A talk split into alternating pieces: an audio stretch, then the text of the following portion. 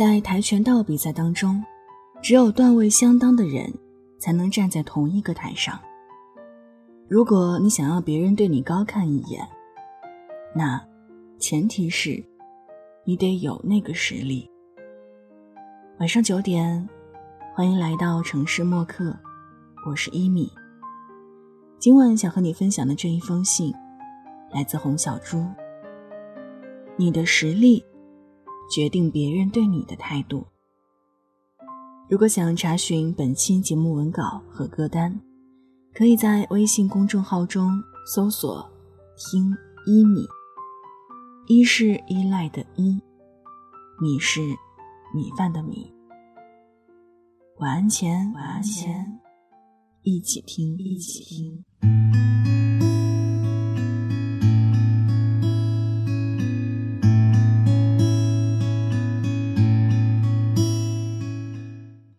前几天和高中同学小七聊天儿，他跟我大倒苦水。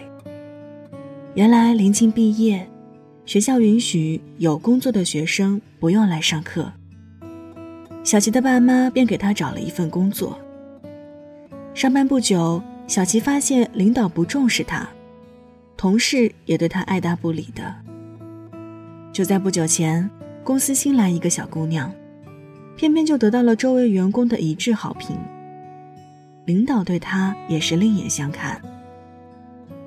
那个小姑娘有什么好的？同事们都那么喜欢她，就连经理都夸奖她。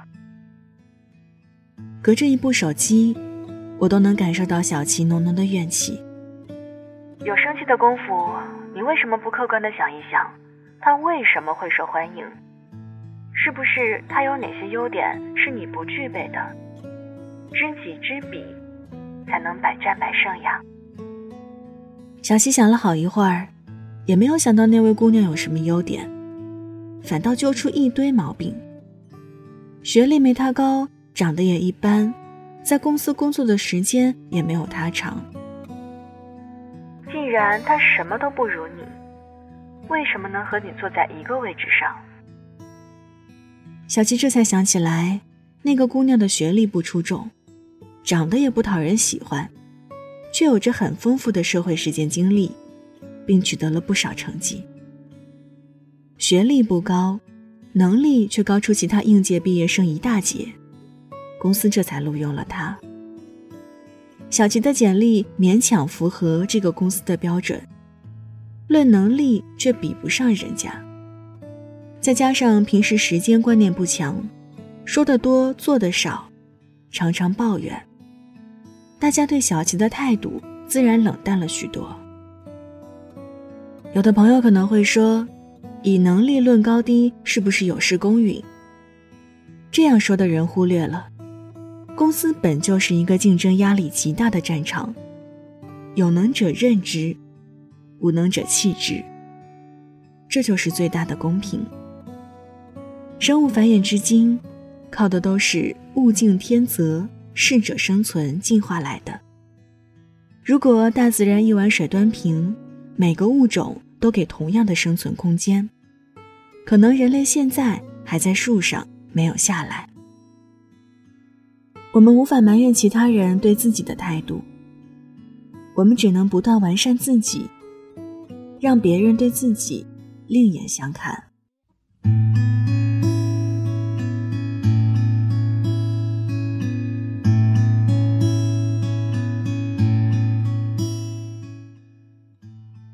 读联盟读到最后一章，第一个小标题叫“决定同事联络网的成员”。听起来挺残酷的，看来不是什么样的员工都会得到公司的维护和重视。书中有一段话明确说明：如果前员工或者他们所在的新公司面临未决法律诉讼或类似情况，则应该将他们剔除。由于某些原因，例如性骚扰或者盗窃被解雇的员工，也应该剔除。可能还要根据情况剔除承包商和实习生。简单来说，就是你的实力决定别人对你的态度。我们可以试想一下，如果企业把同事联络网的门槛放低，这些人的情况将会更加复杂。如果某些员工为竞争对手工作，该怎么办？要是他们诋毁公司怎么办？要是有人搞内部矛盾，又该怎么办？为了减少这些可能存在的安全隐患，公司就要缩小联络网，与那些最有可能给公司带来利益的人联盟。公司是一个盈利性质的团体，大家的最终目的就是获得利润。这里不是救济所或是福利院，大家要创造价值，就要排除一切干扰因素，找到获得成功的最佳方式。有实力的人靠实力说话，无能的人才会埋怨社会不公。有本事你也让别人对你刮目相看。让他们后悔当初有眼无珠。可惜，大部分人最后只是在证明，别人对你的漠视是如何的正确。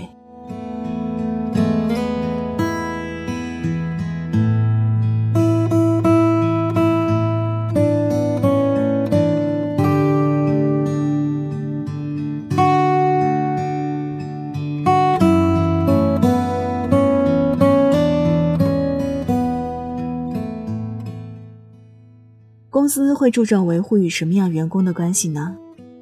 我想大家都已经有所了解。作为员工，你可以把上述这段文字当做反面教材，告诫自己不要跨越雷池。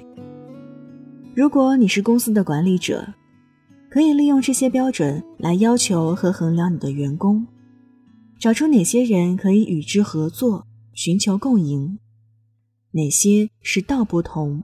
不相为谋。在我的眼中，不仅现员工被重视，前员工也会得到优待。在之前的文章中说过，前员工是一片尚未开发的蓝海，尤其对中国企业来说，很少有公司会把目光放在已经离职的员工身上。更有甚者，在员工离开公司的时候。会弄得不欢而散。不要以为员工离开了你的公司就和你没有任何关系了。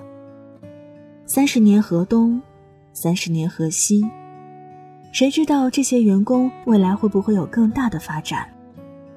他们与公司之间会不会有进一步合作的机会呢？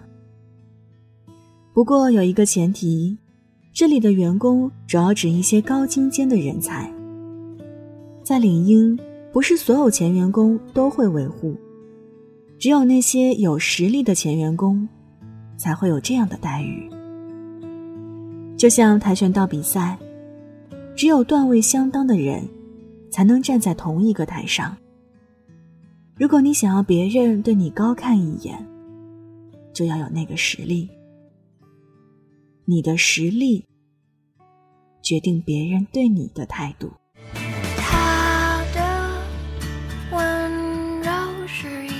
远风景的羽毛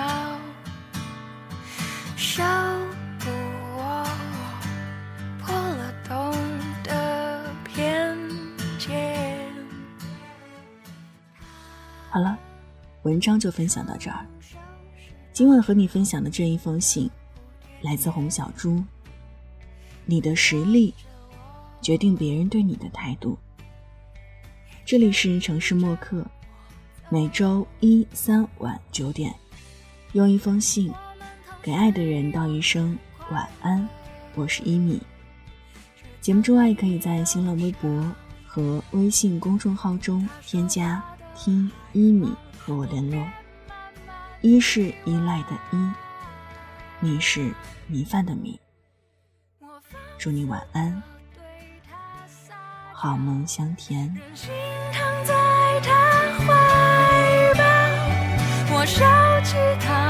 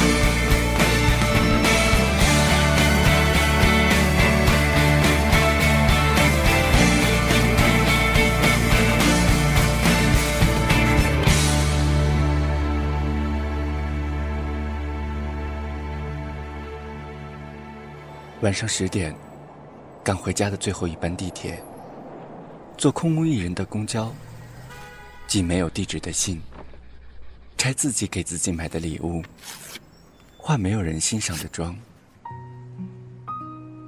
我们在白昼扮演别人，却想夜晚要一个拥抱留念。